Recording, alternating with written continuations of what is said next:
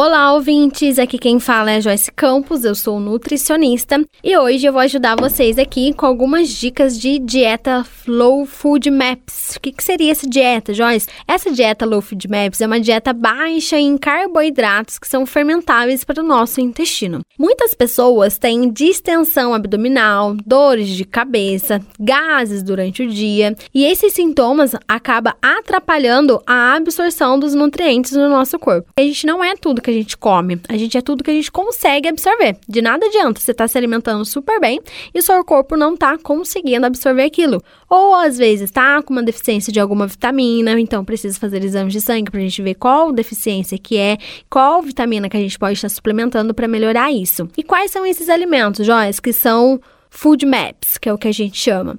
São os alimentos, na maioria das vezes os leguminosos. Então, feijão, grão de bico, lentilha, ervilha, todos esses alimentos, eles têm uma grande quantidade de fitatos, que são aquelas gases, aqueles quando a gente coloca de remolho, fica tudo em cima ali. Então, todos esses alimentos têm uma quantidade muito alta desses fitatos. Então, às vezes a pessoa come e por mais que seja saudável, acaba fazendo uma fermentação no intestino dela, prejudicando a absorção de outros nutrientes. Então, umas dicas aqui que é fazer o remolho dessas leguminosas. Então, do feijão, do grão de bico, da ervilha, da lentilha.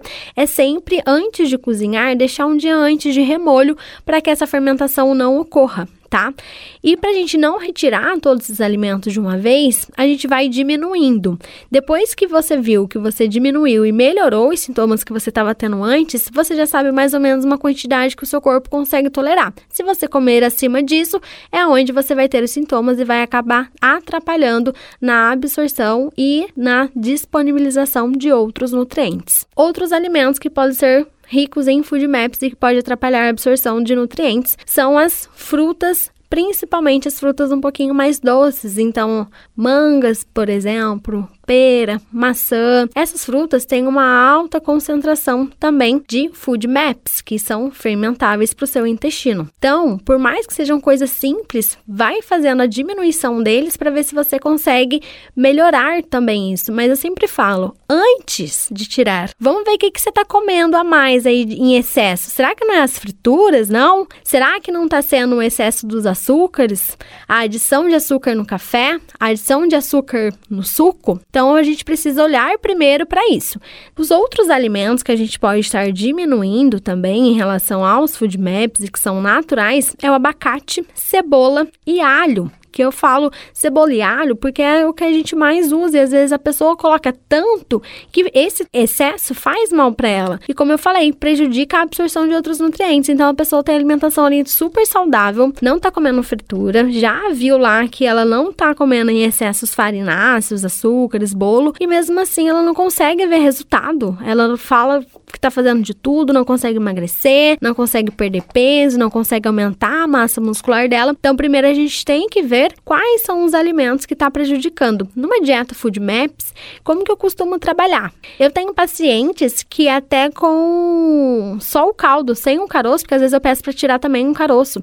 Só o caldo já tem a distensão abdominal, já tem os gases, às vezes fica com refluxo, gastrite. Então, se a pessoa já está sentindo isso com esse alimento, infelizmente a gente sabe que por mais que ela goste daquele alimento, para ela não está sendo saudável. Então, o ideal é a gente tentar retirar de uma vez. Mas, na maioria das vezes, se for um contexto bem saudável, se a pessoa pratica atividade física, bebe bastante água e dorme super bem, todo esse conjunto, acaba que ela, numa proporção pequena, ela pode comer para sempre esses alimentos e não vai prejudicar a saúde do intestino dela e nem a absorção de outros nutrientes. Então, espero ter ajudado vocês aí com essas dicas e qualquer dúvida, estou à disposição lá no meu Instagram, Joyce Campos Nutri. Lá também tem um link na bio do meu WhatsApp e vocês podem falar direto comigo.